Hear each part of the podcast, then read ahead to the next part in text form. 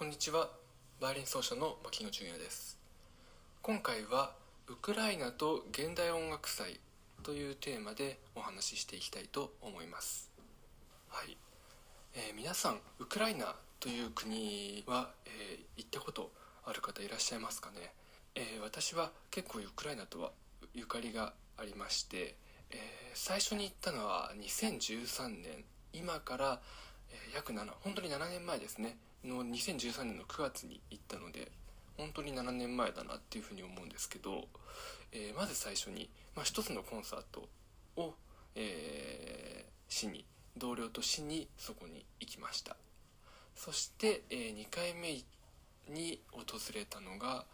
2015年の12月ですかね。その時から、えー、同僚と一緒にウクライナの首都キエフというところで現代音楽祭をえ開催し始めました、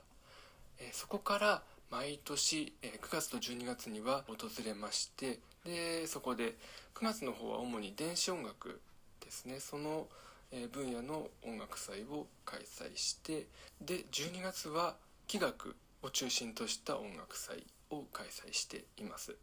えー、昨年とまあ今年もね、えー、そうですけどあこの、まあ、今年はこのような状況でで昨年も、えー、コンサートは1個しか、えー、できなくてですねちょっと最近活動が、えー、滞っているなっていう形なんですけど、まあ、去年は、えー、静岡の、えー、三島市の方で現代音楽祭をやったということもあってちょっとその関係で自分はそのウクライナの音楽祭に携われなかったのでということもあったんですけど、えー、まあそんなわけでウクライナにはゆかりが結構あるウクライナの、まあ、キエフとかリビフとか、まあ、いろいろな都市も、えー、その時に訪れて、えー、街並みとかいろいろ、まあ、生活風土とかを体験あのしているんですけどそれまでは、えー、ウクライナな、えー、のことについてはほとんど、まあ、知らなくてですね、まあ、僕サッカーが好きなので昔で言ったらそのアンドリュシェフチェンコというすごく、まあ、ウクライナの今のそのサッカーのね、えー、ウクライナ国際チームインターナショナルチームの監督だと思うんですけどまあその彼ぐらいのことででまあロシアに近い国っていうことぐらいしか全然知らなくてですね。で向こうにあのヨーロッパに、ま、留学をし始めてで初めていろいろな国々の、え、音楽家と知り合ってでそこでいろいろな縁があってでそのウクライナにも訪れる。でそこで現代音楽を開催することにもなったんですけどまずあの独立、まあ、ウクライナという国ができて今の国ができてまだ今年で29年目なんですね。なのでかなり若い国でもちろんあのその前まではソビエト連邦の一つとしてなっていたので、まあ、それが解放してまあすぐ独立したっていうことだったのであまあ流れ的にはそんな感じかななんて友達から聞いたんですけど聞いていて思ってそれでまあそのね独立あの記念日といいますかそういう時にはまあ盛大な、えー、パーティーとかを彼らはしてるようですけど、えー、なかなか最初に行った時と、まあ、今慣れてから、まあ、慣れたっていうのはもちろんあると思うんですけど今、まあ、こうしてあの行くようになって2015年以降2016年2017年2018年といってで最初の時と全然国の様子が、まあ、変わってるんですね、まあ、もちろんその、ね、まだ29年目ということで若い国っていうものはもちろんあると思うんですけどあの話を聞いていると多分にその政治とかその、まあ、日本で言ったら、二大政党の、まあ、与党と野党どちらかがあの入れ替わったりっていうのも結構頻繁にあるみたいでちょうどその時が、えー、入れ替わってた時だったり、まあ、あと大統領が交代していた時だったりもするんですね。なので2013年の時っていうのはすごくあのまあ、閉ざされていたというかかなりその排他的な印象を受けたんですね、まあ、もちろんそのウクライナにねあの、まあ、ヨーロッパだと、えー、日本人とか韓国人とかアジア系の方々がまあみんなあの観光だったりでいろいろなところにあの見かけることができるんですけどウクライナとなってくるとまあ黄色人種、まあ、日本人のアジア系もそこまでいないですし、ね、アフリカ系の方々もいないので、まあ、ほぼそこの国とか、まあ、ヨーロッパですよね。その近隣の国々が、えの首都が中心となって、まあ、いつも住んでたり、まあ、観光もそこの辺りからしか来ないようなので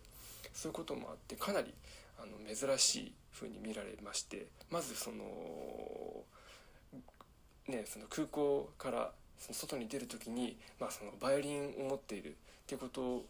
があってそのバイオリンがいわゆるその昔の結構バイオリンだとその骨董品扱いみたいな感じになってきちゃいまして。でそれを申請しないとまあ通れないと。でも僕はその最初に何も分からず、まあ、普通にあの荷物を受け取って出ようとしたらそこで引っかかってしまいまして。でもちろんその彼らもう税関の人もあまり英語が喋れないと。これはどうしたものかなって言ったらたまたまその僕の同僚がそのゲートの外で待っててくれて。で僕が出ようとした瞬間にまあそのね、税関の人に止められて違う部屋に連れてかれてしまったからいやどうしたことかって思って慌てて飛んできてくれてでまあ事情を説明してで申請書を書いてもう2時間ぐらいしてやっと外に出られたっていう 最初の事件があってでそれが最初だったのでかなり怖いなというか、まあ、かなりヨーロッパともちろん日本とも違いますしヨーロッパのその国々ともちょっとやっぱり違うなっていうふうにはそこで感じました。でその年にその、まあ、コンサートの前に練習するんですね。で練習する時に、えー、1回の練習場所の時に、えー、キエフのチャイコスキー、えー、音楽院というのがキエフで一番大きな音楽院なんですけどそこで練習をしていた時にもやはりその守衛さんっていう方にすごく止められましてでどこから来たんだって言ってそのまあいろいろ質問されてでそのバイオリンはその銃が入ってるんじゃないかみたいなちょっと見せてくれみたいな感じで言われてで、ね、音楽院ですから、まあね、楽器ケース持ってれば楽器のみだとは普通思うんですけど、まあ、それでもねその、まあ、アジア人っていうことでもってそういうふうにあの止められてしまってで、まあ、もちろんその時に同僚がいたので、まあ、こういう理由でって言って、まあ、その後は全然あの普通に入れたり、まあ、練習もできてで普通に帰れたんですけど、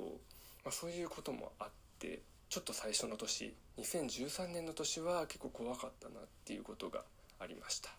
そして、えー、次に訪れたのが2015年ですねその時は、えーと、音楽祭自分たちが立ち上げた音楽祭のために、まあ、行ったんですけどその時はもう全然あの雰囲気が変わってましてまあその空港でバイオリンを申請するっていうことも分かってましたので、まあ、それ普通に申請してで普通に通り抜けてでそして、まあ、街中に出てみてもそこまであの排他的というかそういう面もあまり向けられずですね。で、まあ、なんでちょっと変わったよねっていうふうに同僚に聞いたら、まあ、その大統領が変わったからだと。で、まあ、政治の方向性も結構ヨーロッパ寄りになってきている。っていうことですごく雰囲気も変わっていてああ政権が変わるだけでこれだけねあの雰囲気が変わるんだなっていうことは感じましたね日本だとそこまでねあの、まあ、個人的な感覚ですけど政治が変わってガラッとそのあの国の雰囲気まで変わってしまうってことはあんまりないのでそれはかなり衝撃的でしたね。えー、そして、まあ、今はその大統領変わっちゃってますけどまたでその当時の大統領はまあ実業家でもあったようででチョコレートがすごく好きだっていうことで、まあ、チョコレート王みたいな感じでチョコレートの王様みたいな感じで言われてたようなのでで自分の、あのー、店があるんですね。チョコレート専門の店がキエフの、まあ、ウクライナのあのたくさんのところに店があってそこのチョコレートがかなり美味しくてですね、まあ、今もお土産といったらまあそこ、まあ、そのチョコレートが一つの目玉になるかなと思うんですけどこのチョコレートはね本当に美味しい。です。はい。そのいろいろなものもあのいろいろなクッキーだったり飴だったりチョコレートのみならずいろいろなものがその店にあるのでもしウクライナにあの行かれる方はローシェンっていうんですけどお土産屋さんチョコレート屋さんの、えーと、ものをぜひ買って食べてみてください。すごくパッケージもあの凝っているのでいいお土産になるんじゃないかなというふうに思います。